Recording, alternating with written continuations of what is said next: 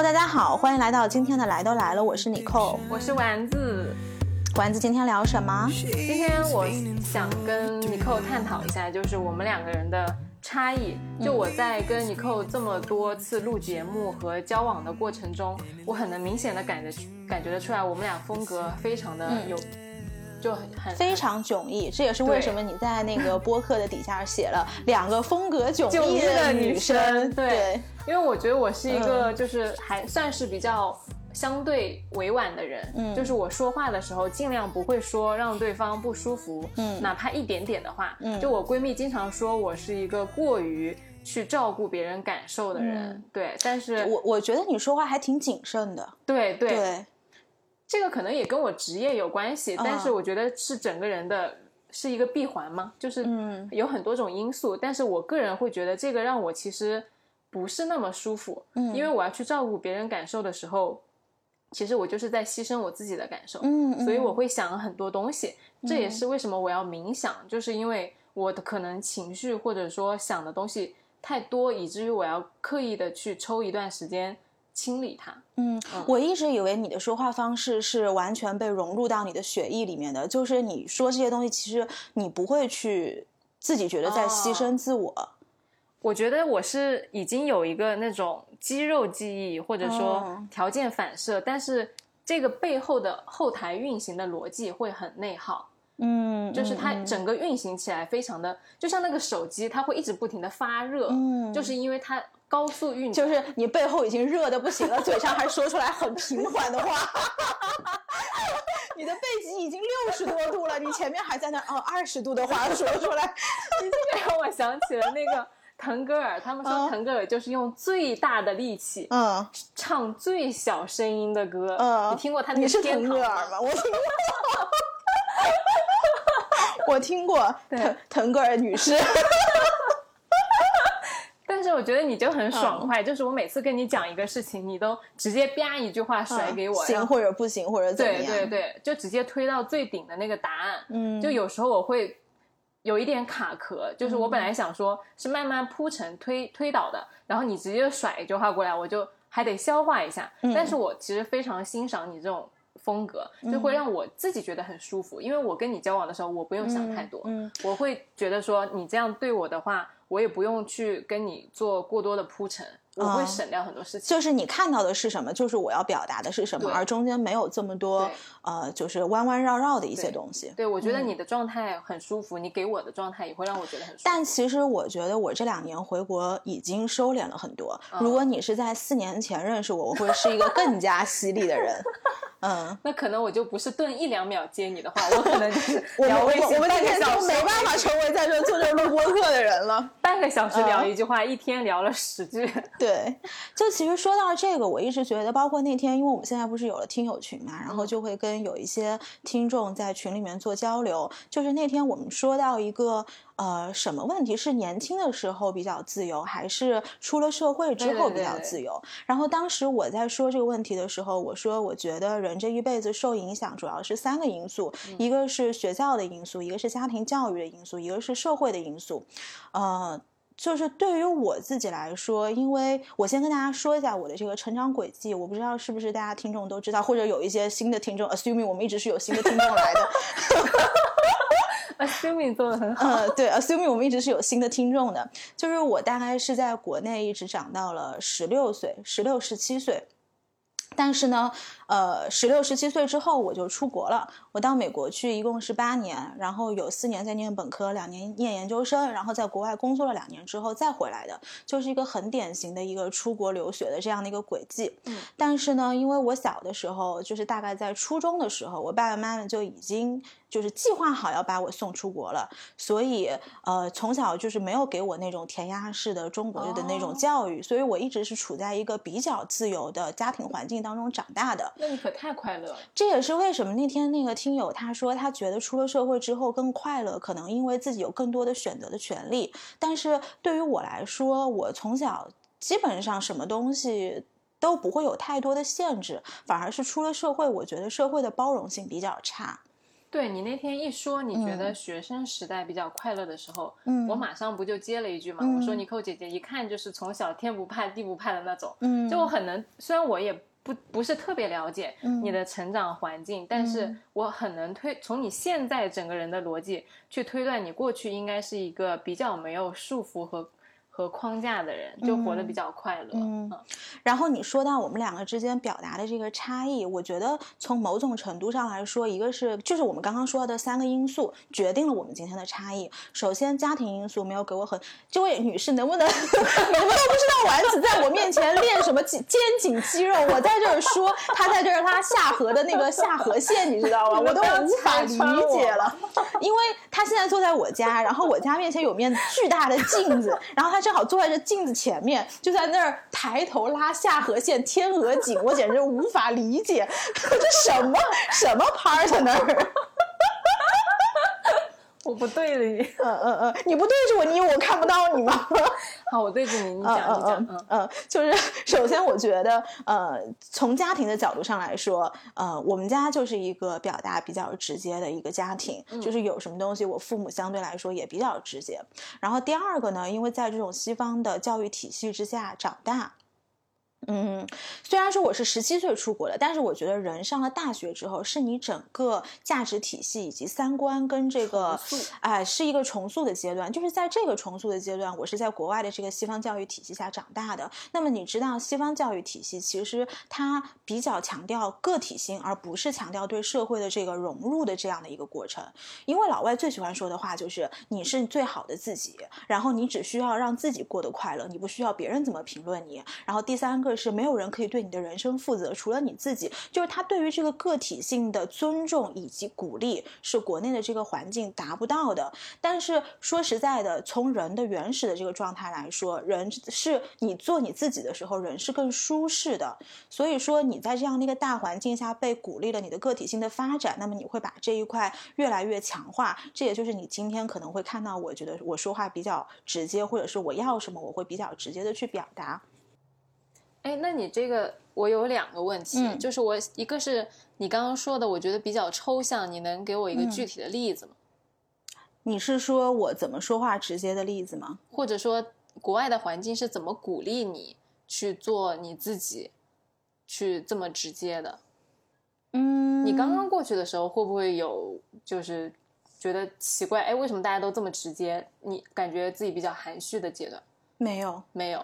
我其实刚刚过去的时候，因为对我来说是有一个小小的这种过渡期。嗯呃，我以前在美国，就是我上本科的一年级的时候，那个室友是一个韩国人，然后一个香港人，当时是我们三个人住在一起，所以一开始我可能接受到的更加是，就这种文化冲击是。呃，东亚就是我们跟韩国的这种哦文化的差异，对。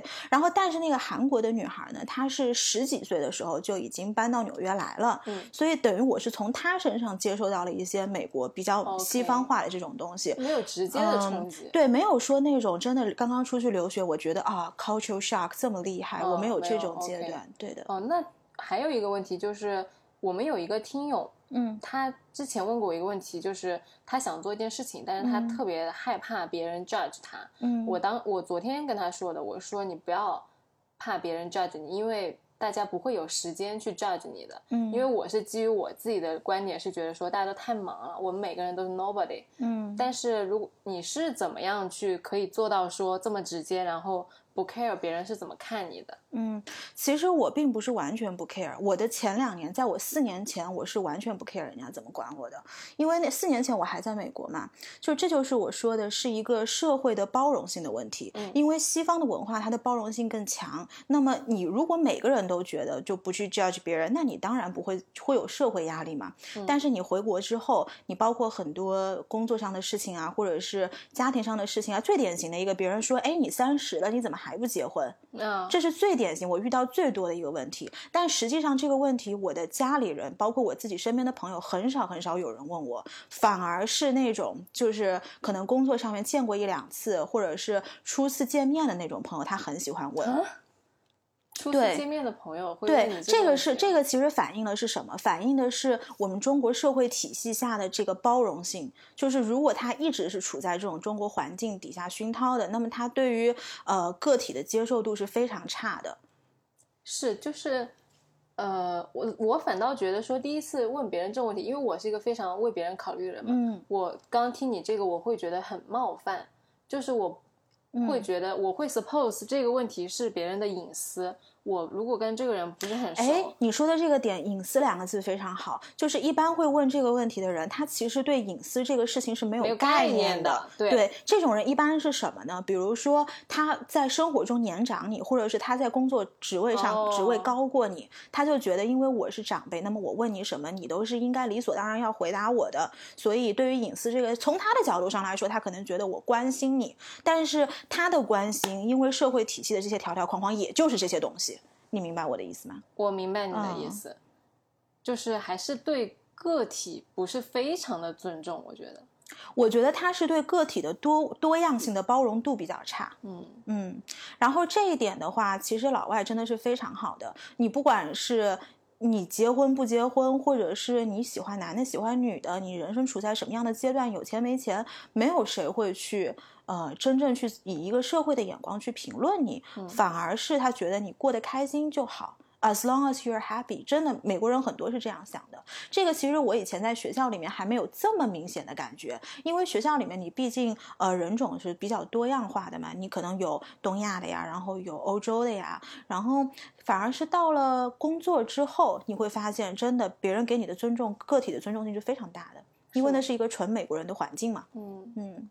就大家都不管你呗，大家都不管我，然后我也不会去管大家。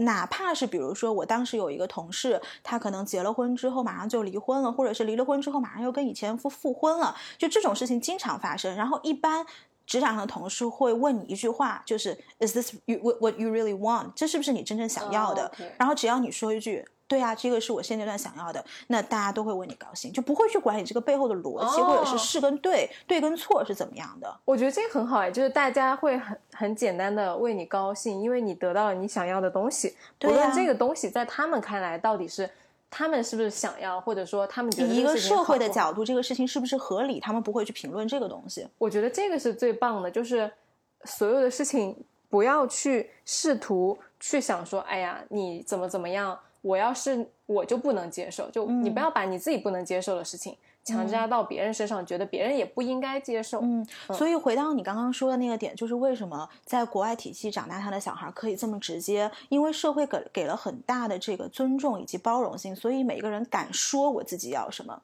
就是你知道你说出来，或者是你这个呃怎么说跟别人沟通的一个方式，你比较直接，对你是不会有伤害的。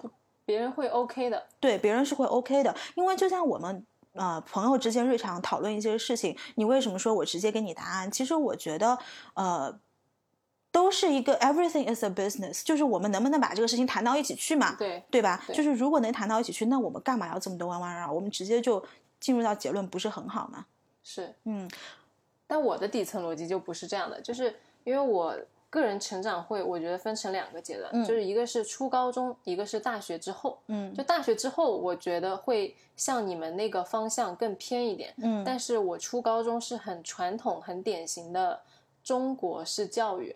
我那个时候因为语文比较好，嗯然后我会看哦，你小时候语文就比较好，我能看出来。我小时候语文就巨烂，我我估计我爸妈如果不是看到我语文这个样子，觉得我没救了，也不会送我出国。我语文那个时候确实嗯比较好，然后我会看很多中国语境和中国社会下的书，嗯就最典型《红楼梦》嘛，然后包括林语堂的《京华烟云》，嗯张恨水的那个《金粉世家》，你如果你问我，我会说是不是郭敬明的《梦里花落知多少》？虽然我那个也看过就是了，嗯嗯嗯。但是就是还有什么《围城》啊，甚至《金瓶梅》我都是我初高中看的你。小时候就看《金瓶梅》啊？你爸妈知道吗？这个事情就是嗯仁者见仁，仁者见仁，就是你能从《金瓶梅》里面看到各种各样的东西，只只是看你自己要 take 什么东西走。嗯就是中国小说有一个很明显的特点，就是西方的小说只是讲一件事情，嗯，但是中国的小说能讲一个世界。就是你觉得所有的小说都是一个社会的缩影。对，而且然后他每一个人物性格代表社会上不同的人种以及不同的人际关系，是这意思吗？呃，就是中国的小说，我感觉它更宏大，它给你构造了一整个世界观。就西方的小说，它更简单，只平铺直叙。嗯中国的那些小说里面，很明显的就是它很含蓄。嗯中国的美人是要，她的美就在于它的低头和它的婉转。嗯就算开心，就算雀跃，它要做的也是只能是和修走，然后倚门回首，却把青梅嗅。嗯就那个时候，我们学很多古诗词，我们开心的，我们就是开心，但是旁边比如说没有呃朋友或者说家人的时候，我们可能会说，就是良辰美景虚设，便纵有千种风情，与何人说？然后比如说我们难过的时候，我们就是那个时候所谓的为赋新词强说愁的时候，我们会说你，这些东西你都能背下来啊？对，我宛如跟没学过一样。我看你坐这儿就巴拉巴拉巴拉就开始往外说了，我都不知道你这是哪儿来的。以前以前的积淀，嗯嗯嗯嗯你能听出来。我现在说的不是特别流畅，嗯就因为嗯已经很久不看了。啊就那个时候我们会说什么“欲买桂花同载酒，终不是少年游”，就这种会表达的非常的有情绪和意蕴。嗯然后那个时候的呃中国人说话的艺术，他强调的就是不要听你说了什么，嗯，要想的是言下之意。对你没说的是什么？他留白就是一种艺术。薛宝钗为什么会那么受欢迎？就是因为她懂得藏。林黛玉为什么那么受攻击？就是因为她锋芒毕露。所以那个时候对于我来说，我所能看到的整个世界的美，中国的审美就是一种迂回，一种婉转。嗯他们那个时候《金粉世家》里面讲，那个少爷要追女孩子，给人家送鞋，怎么送？不能一双鞋子直接送给你。嗯他跟他同车的时候，看到他的鞋子已经旧了，嗯他去找了一张那个他们当时京城里面最好的那个鞋子铺的那个票，然后送给那个女孩的妈妈说：“哦，我朋友送了我几张票，我用不完，那么我觉得你们可能用得到，我送给你。”其实他就变相送女孩一双鞋，嗯就是一个非常讲究。要给你面，也给够你面子，给你留余地。对，就是这样一种美，所以那个时候欣赏的会让我觉得说，哦，我整个人就应该是这个样子。这个是我初高中的时候的打开方式，它也奠定了我就是会觉得说，给人留余地是一种美的表现。嗯，但是你说的这一点，我回国之后，就是在这个四年，在一六年到二零二零年，我是慢慢有体会的。因为以前我我首先说一个最明显的是职场上的差别，嗯，就是以前我在国外的时候，我们那个时候跟合伙人的距离是怎么样，是非常近的，就是可能我今天进办公室了，然后哎合伙人哎门开着，那我进去打声招呼或者怎么样，就直接叫对方名字，然后跟合伙人一起下去买个咖啡，然后上来之后跟他说说我最近工作上我想要什么，我就直接跟他说，如果他也 OK，那他就会给我这个机会。但是大大在大概率的前提下，如果我去跟他谈这个事情，我已经知道他的 OK 跟不 OK 的这个这个这个呃这个这个叫什么点？这个点是什么？所以只要我 OK，一般他都 OK。但是回国这一套就完全不能用。你要去跟领导去沟通，就首先你要站在领导的角度想上想，他要的是什么，他不 OK 的是什么，你有没有帮他争取到什么？是，就是你把他想明白了，你再照顾你自己想要什么。如果你的需求能够能哪怕有一点点踩到他的需求上，你都不要去提这个事情了。嗯，这个就是国内的国内的这个沟通方式。其实我坦白说，刚刚回国的两年也确实吃过一些亏。嗯，尤其是你刚刚说到那个点，就是国外的呃，其实国内的一些锋芒毕露的人会相对来说比较吃亏，这个也是我这两年学到的，然后慢慢慢慢把它收回去的。所以就是我自己身边的朋友，可如果认识了我很很长时间，他们都会说，如果你在国外认识你扣，他是一个更有趣的人。对，嗯。但是我到了第二阶段，就我大学时候，嗯。我不是学法律嘛，就是我要读很多国外的书，嗯。它因为我必须去理理解，就是美国的法律，嗯。它规定成这样，它背后社会文化是怎么样的，嗯。它的美国的文化为什么会催生出美国这样子的法律，嗯，所以顺带就读了很多国外的小说，因为我个人比较喜欢读小说，嗯乱世佳人》是我当时最喜欢的一本小说，就是可能我初高中会很欣赏那种无力或者说 娇弱的女生，但是到了大学之后，我就更欣赏那个斯嘉丽她那种很啊，独立跟呃坚韧，甚至有点凶悍的那种。对就不管怎么样，我一定要回到我的庄园，我要去守护它，甚至亲手杀了几个士兵，那种对，很强的那种力量感。嗯，我觉得是我到了大学之后会欣赏出来的不一样的美。嗯，然后我在你身上看到的就是这种多元化的美，你会嗯经常让我觉得说，这个世界并不是必然如此。嗯啊就是我觉得人和人之间碰撞的美妙的地方就在于，我原来是这样想的，嗯。但是你会告诉我，其实你不是这样想的，而且其实我们俩想的不一样，也没什么关系。对对，哎，你让我想到我刚刚进大学，就是你讲到这个 cultural shock，你刚刚讲这个，我让我想到一个事情，就是那个时候我住在宿舍，然后我宿舍的对门是一个 A B C，就是从小在美国长，呃，从小在美国土生土长的中国女孩，就她应该也是二代移民，就是爸爸妈妈是广东那边移民嗯过去的。然后呢，有一天，就以前美国的宿舍，我不知道你们国内是不是门都是开着的，就美国的宿舍是所有的门都是开着的，嗯除非你是晚上要睡觉了或者怎么样。然后呢们不会的，然后我们就门对门嘛，嗯然后当时他在装一个什么东西，那个是我刚到美国的第一年。后来我就说，我说我来帮你吧。我当时跟他说的是，You're not strong enough。就是我说哦你这个东西，其实我想表达的意思是你装不了，让我来帮帮你。嗯然后他当时就觉得有点被帮冒犯到，哦然后到时间慢慢长了，我才知道，美国不管是男生女生，他都喜欢被夸我是一个很 strong 的人。哦就不管这种 strong 是我们理解的 muscle 上面就是生理上的，还是说我心理上的 strong。如果你说他 you're not strong enough，这其实是一个很很冒犯哇，的我觉得这个一个话。点很棒哎。对，嗯但这个是我刚刚去的时候完全没有概念的。然后后来他当时就回我说 “What are you talking about？” 然后我就知道我应该是冒犯到他了。可嗯是以我当时的那个就是三观的那个构建，其实我不太能够理解为什么我会冒犯到他。我觉得这个点很棒，因为其实到现在，呃，女生帮男啊、男生帮女生拿行李或者说开瓶盖，都还是被理解成一件比较天经地义的事情。嗯，然后，其实到现在还是有很多四十多岁的女明星，她要嗯去保养装嫩，她要让嗯自己仿佛看起来像一个小女孩，二十多岁一样。对，我觉得这个就是一种都亚洲文化的特色嘛，我觉得就跟西方不太一样。其实我觉得是整个东亚都有一点这样。你看，像韩国，你看像日本，其实对男生的依靠，或者是对他人的依靠，其实都是一种被赞赏的事情，会被赞美的事情。在东亚，在东亚文化，嗯。尤其是女生对男生的这种依靠，就是女生更多展现的是她的柔美，就是我需要你嘛，就是给男生一种被需要的感觉。是。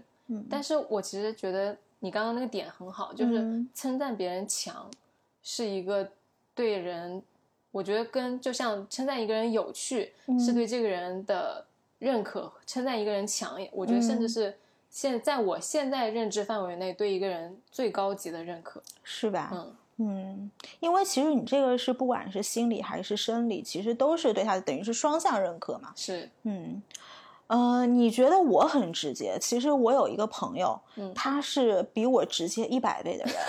对你，如果你我在他面前，我可是太婉转了。就是我经常跟他聊天，然后他就会说你要说什么，你感觉 get to the point，get to the point，快点快点。然后他就还会指那个表，你知道吗？get to the point。然后他是怎么个成长轨迹呢？他是跟我同龄，就是因为你知道现在有很多我们的同龄人可能会把他的小孩送去国际学校，就是在这个外国的这个教育体系下长大，尤其是一线城市，北京、上海非常多这样的人。一般这种可能父母他自己也接受了一些西方的教育，然后对西方的教育体系是非常认可的，当然前提是有钱啊。然后呢，我这个朋友他跟我同龄，他是在他的小的时候是读国际学校的，然后他比较特殊是什么？他爸爸是香港人，他妈妈是台湾人，然后生了他跟他妹妹。他妹妹住在加拿大，是在加拿大长大的。我天，对，然后他是在上海跟菲佣念国际学校长大的。世界地图四个点儿，对，就是他的生生长轨迹就，呃，他虽然在上海长大，但是我觉得他是被中国这个社会隔离的这样的一个人人设。没有接触到中国传统文化。对的，他接触的小孩儿全是可能外交官的小孩儿，然后有很多台湾、香港的小孩儿，就这种的。嗯、所以他表达方式就更加更加的直接。你能举个例子吗？比如说，我去跟他求助一个可能在中国这个社会环境下稍微有一些摩擦到三观的这样的一个事情。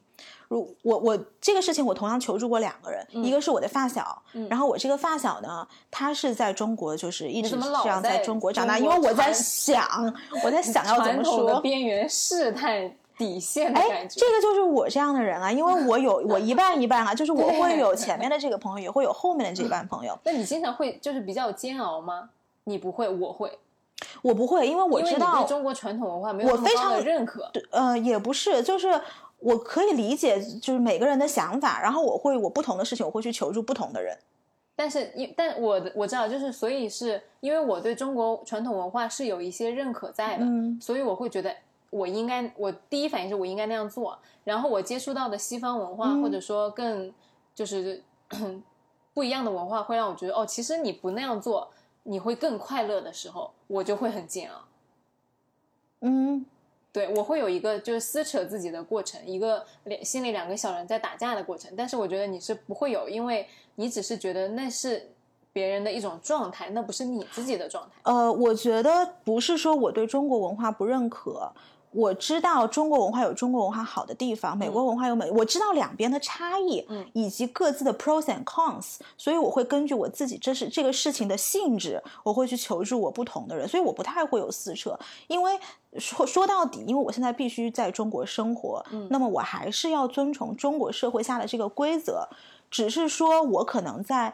呃，比如说在工作场合，或者说在后面进入社会、接触到社会的这个场合，我就遵从中国的规则。但是 other than that，比如说我跟我朋友，或者是跟我的家人，我就是另外一套价值体系，我可以把我自己拆分，就这个意思。你是一个更自由的个体，你可以同时适用两套规则，这个对你来说是并行的。但是我也会有那种 moment，就会觉得，哎呀，如果这个事情放在西方的体系下，会是个怎么怎么样的事情？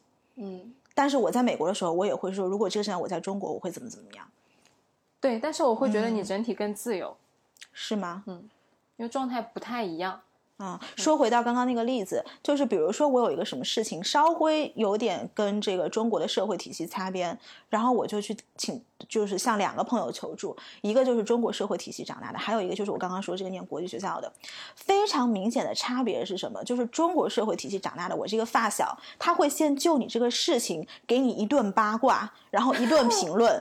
就是这个，他给你的建议跟这种 solution 还没有出来，但是前面这个事情你要跟他解释非常非常久，以及他要把他自己的这个怎么说自己的这个是对跟他自己的三观要融合，如果不融合，他还要来反对你，还要来 judge 你，还要让你给他解释你为什么会这么做。嗯，但是我这个国际学校长大的朋友，他就是你现在在这段不是你现在这个事情你想要什么？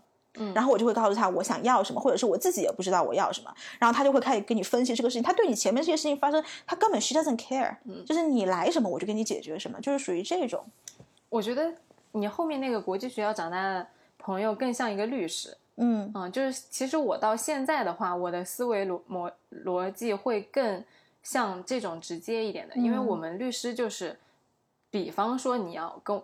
一个客户来跟我说我要离婚，嗯，那么我不会去谴责他说啊你为什么出轨啊，然后你为什么对你老婆不好啊？我只会跟他说哦你想要什么哦你想要离婚，那你想要你的财产怎么分？嗯，然后哦知道你想要的东西，我们再来推导这个方法怎么做？嗯，就这是一个确实是一个很直接很高效的方式，嗯，但是在这个过程中你不可避免的要去 take care 到你客户的情绪，嗯，他会如果是个女客户，他会一直不停的跟你说就是。啊，我老公对我不好啊，我对他怎么好啊？然后就是，哎，如果是我那个国际学的朋友听到之后，就他开始直表了，get to the point，get to the point，你要什么？就是他也不不顾别人情绪的，嗯，对的。那会跟他交，但是我觉得人其实都是有情绪的。那这样子的话，他自己的情绪是怎么消化呢？或者说，作为他的朋友，其实你是从他那里得不到情感支持的。这个就是我说的，你要你要。Go to different person for a different purpose。如果你是要呃情绪上的支持，那我可能会去找我别的朋友，就他们知道我的情绪的安放点在哪儿。但如果我是要解决事情，我会去找他。那你觉得他的情绪是安放在哪里的呢？没有情绪？不是，她是她有情绪，而且她并不是一个情绪很轻的人，她可能安放在她老公那儿。那婚姻还是挺重要的，这样婚姻还是挺重要的。哎，你刚刚说到这个律师，我有一个问题想问你，嗯，就是如果你们在接触这种社会案件的时候，因为你说的，首先你们也是结果导向的，对，那你会不会因为这个？哎，你们叫什么委托人是吗？对对对。会不会因为委托人这个品性的好跟坏，会影响到你们去接 case 接或者不接的这个差别？不太会，就除非这个，除非你评估这个委托人是一个不值得信赖的人，以至于他告诉你的事实和你们俩这笔你和这个委托人之间的交易是达不成的，嗯，那我就不接。但如果说单纯因为这个人，如果钱到位了，对。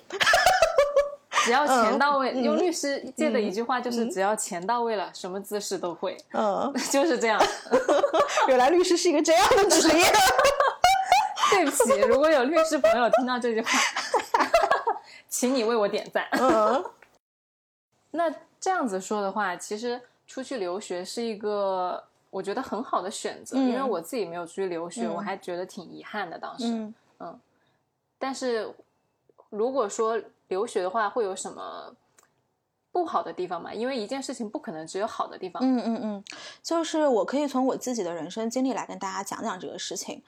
呃。首先，第一点就是，如果你在国外留学很长时间，尤其我们我们现在讲的留学是这种本科加研究生啊。如果你是研究生两年，说实在的，我觉得不会有特别大的差别，因为你整个就是个体的意识形成已经，呃，到了一个就是比较固固固化的这个阶段了。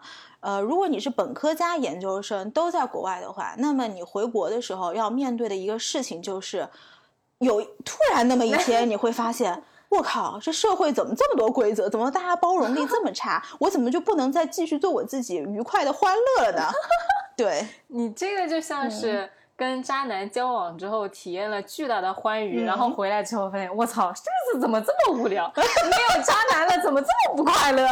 哎，你这么说还真有一点这个意思在里面，对吧？嗯，时不时还会想念渣男，就是香 渣男嘛，渣是渣，还是挺香的。嗯，然后这是一个，然后第二个方面，我觉得是进入职场，尤其是你在职场混了几年之后，你会发现到的一个差别，就是我们在国内是没有这种所谓你们的学长学姐或者。是学弟学妹的人际关系网络的，是因为你大部分的同学其实都留在国外了，哪怕是华人，其实都留在国外了。这个确实就像。如果你有上次有个问题问我的话，我如果不知道，其实我转手就问到我的校友群里去对呀，我没有校友群这个东西的。那么我现在回国之后，我的人脉建立，也就是因为我在美国读书嘛，就是美国各个国家的这一些回到上海的，他们定期会举行这种活动，因为大家都有这样的困扰，所以就是会有人把大我们这种人给聚集在一起，然后这成为了我们的社会，哎，这成为了我们的社会人脉。那这样子听起来，我觉得没什么很。值得就是困扰的点啊，因为困扰的点在于每一个这个这个人，就是我们聚起来这帮人，每一个人在国内其实都是没有根基的，你明白吗？就是他都不像你们是有一个像一个大树一样的有一个根基，然后这个根基你们是对你们是这种叶子慢慢在往上长的，我们所有都是飘在空中的叶子，然后大家你看我一眼，我看你一眼，最后可能未必能解决什么事儿。这个说起来也是，就是其实校友资源还是挺重要的，嗯，可以帮朋友找实习，或者说帮很多朋友解决各种各样的问题，这个确实是，嗯，而且就是我们通过这样的方式，就是我跟后来这些各个学校的人连接起来，其实你说这个 connection 很强，也并没有很强，是不会像你们这样有校友情在里面。对，因为我们是基于同一种校学校的文化，甚至就像是一个师傅带出了你们很多是的很多徒弟，是，尤其是学法律的人更有这种就是传承的意识。嗯，所以，学法律的人可能师兄师姐呀、学长学姐呀，他的那个连结会更强一点。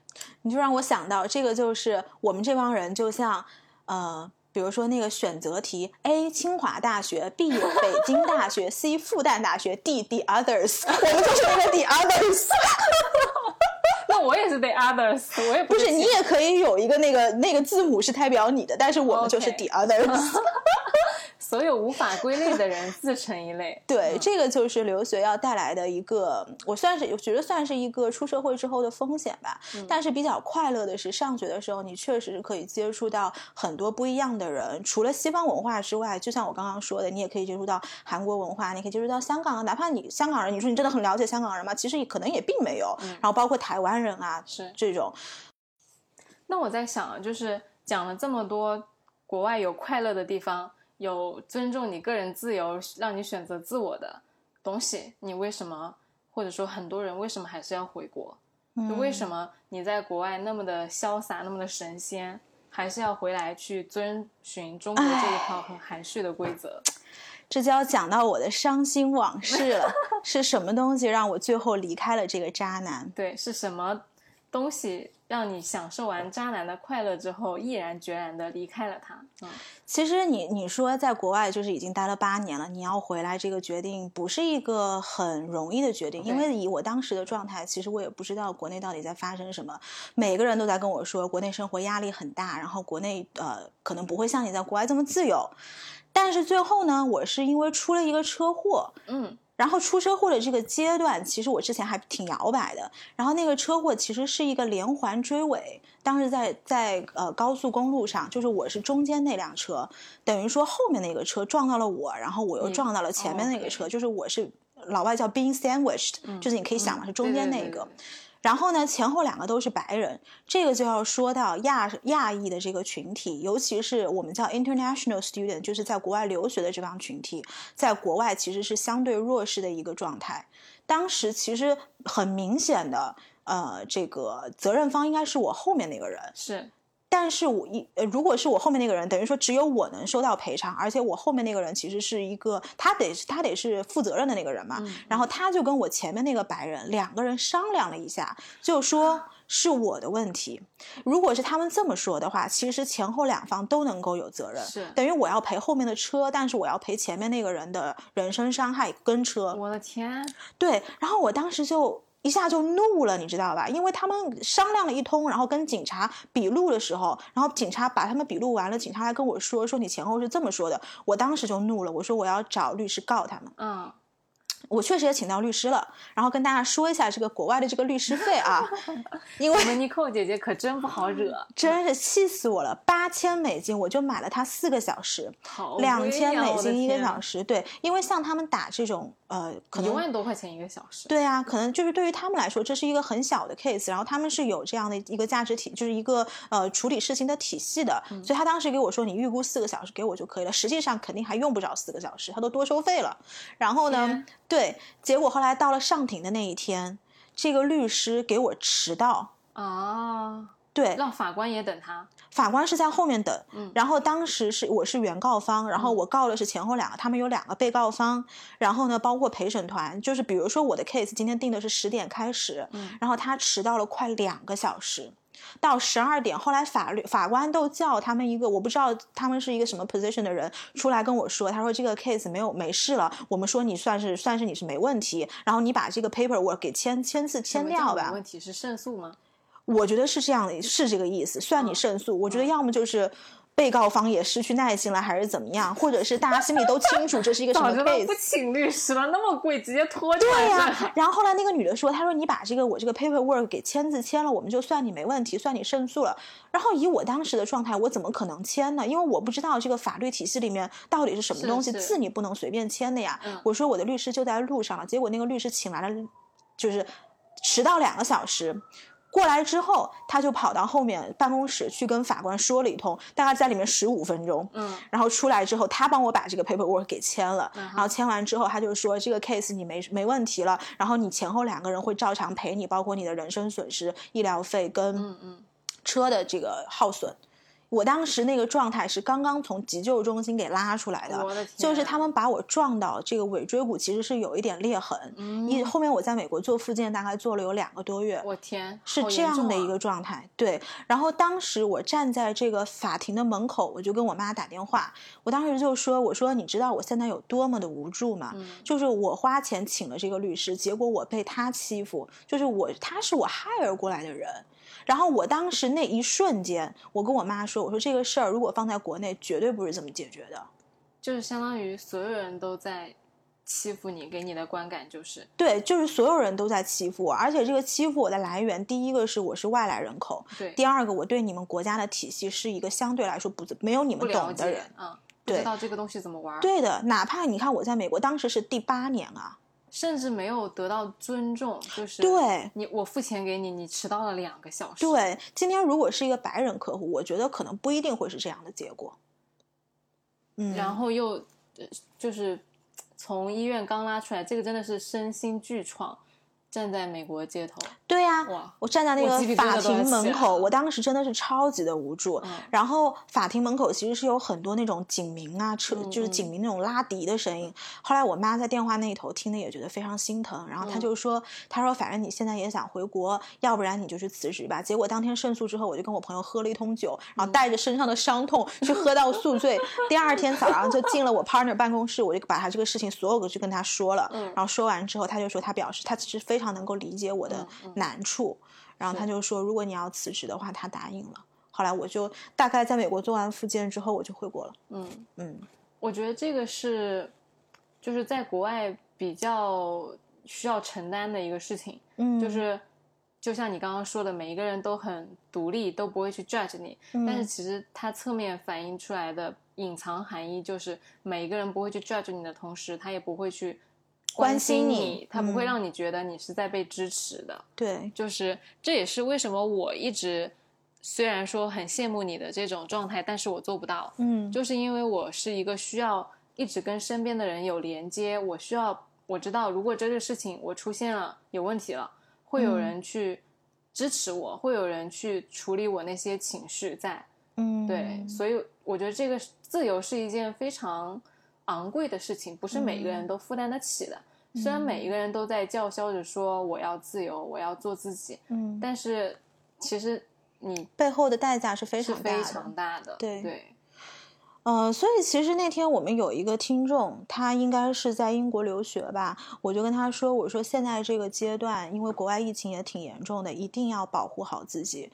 因为我自己在国外这么多年，其实经历过各种各样的事情，包括就医啊，包括以前还碰到过就是老外的这种色情狂啊，就变态啊追踪啊，然后包括最后这个法律的事件，所以我知道一个女孩子她在国外，因为我可能天生性格稍微比较大条一些，我不是一个这么情绪导向的人，是。嗯、我就知道有很多女孩儿，呃，我当时有一个朋友，她是高中的时候去纽约读书，念设计的，嗯。然后她一直开着灯睡觉，我就不能理解，我说你为什么开着啊，灯我有一个？朋友也是开灯睡觉的。他说他因为很小去国外，他害怕，嗯，然后所以他一直开，他只要一关灯，他人就是他没有办法睡着，我的天所以他这个习惯一直延续到了大学，永远都是开着灯睡觉。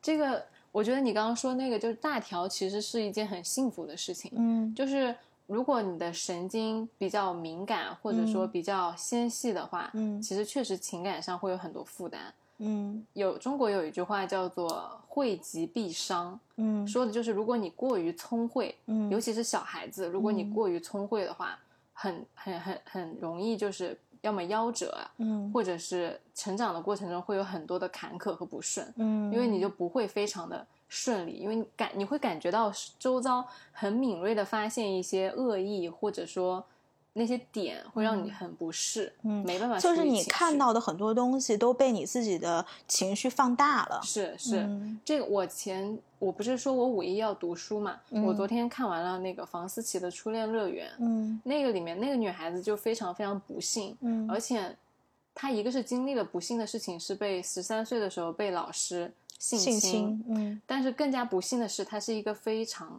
聪慧的小孩。嗯他很小的时候就读了很多很多的文学著作，嗯以至于他会用一种很精细的工笔去描绘他的痛苦。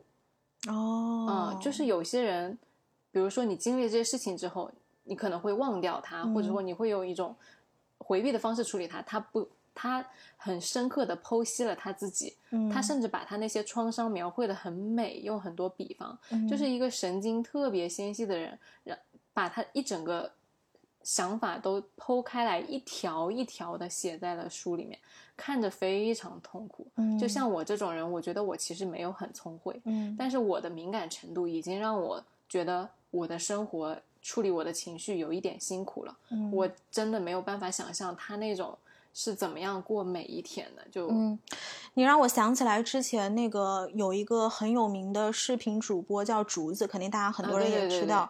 他有一期播客推荐了一本书，叫《太聪明所以不幸福》。啊，那本书我买了，现在还在我那个窗台上。我大概看了四分之一吧，大概也就是你刚刚说的这些点。他说的这种太聪明，都不是说，呃，可能我们正常人的相对聪明。他说的是那种聪慧的，已经到了，呃，他非正常人的这种小孩儿。就是惠及必伤的对。从他们的这个视角里面看出来的世界是什么样的？就是他们可能我们正常说一句话，他可以马上看到你这个人背后的人性。啊，嗯，我觉得这个太太真的是伤害太大了。对，并不是一件上帝给你这个技能和天赋的时嗯候，真的不一定非常幸福。所以那个书，房思琪那本书，他有一句话，我觉得特别认同，包括这嗯次疫情也让我这样深刻的觉得，就是、嗯其实一个人平凡的、普通的过一生，已经是最大的幸福了。对，就是你没有那些很 drama 的事情，你没有那些很聪明、很高光的时刻，嗯你就是平平凡凡的走，踏踏实实的走过了你每一个很普通的大街小巷、公司到家里面，嗯也没有什么大的灾难，其实已经是非常幸运没的事错，情了没。错，没错，真的。那其实聊了这么多，我觉得每一个人的特性，不管是直接也好，含蓄也好，嗯我觉得能够了解到你过去的成长道路嗯和路径，其实会更容易跳出来，就你嗯不会被你过去走过的那些路所限制。嗯比如说我，我会很清楚的知道，我欣赏含蓄美，我这个人没有那么直接，嗯是因为我以前接触到的教育是这样的，嗯而不是因为这个世界本来是这样的。嗯嗯嗯，就是当我知道其实还有其他的道路可以选，当我知道你尼寇是这样子的，嗯。然后你可能你的国外的朋友是那个样子的，嗯。会看看到很多不一样的美，嗯，然后包括当你去做选择的时候，你知道自由很好，但是自由的代价很大。嗯。聪慧的人很好，嗯很羡慕他，嗯。但是聪慧的人很痛苦，嗯。所以就是越来越觉得是平凡是一件很幸福的事情，嗯普通是一件很难得的事情。嗯，然后你只要知道你来时的路是怎么样的，然后想好自己接下来走的路是怎么样的，嗯就是一件我觉得很很好的事情了。嗯，我觉得对于我来说，人跟人的差异是我现在就是年纪越来越大都能感知到的。然后对我来说，就是选择自己，首先选择跟自己和解，就是你不要跟自己过不去，你知道自己的长处跟短板是在什么地方，不要去硬磕自己的短板，然后发扬你的长处。然后呢，对于你身边的朋友。你知道他们是不同的类型，他们可能在你的呃朋友当中是在不同的 basket 里面，你就跟不同的人有不同的交往、不同的相处方式就好了。嗯，嗯，那这样这期就这样。好，嗯，好嘞，可以去吃饭了，回去吃饭了。嗯，好嘞，拜拜。拜拜。This hell. Oh, every now and then I like to get me some, to get me some. Oh, even though it's just a phase. Now I feel like I've been swallowing a loaded gun. This shit ain't fun. I'm on the verge of painting with my brains. Help me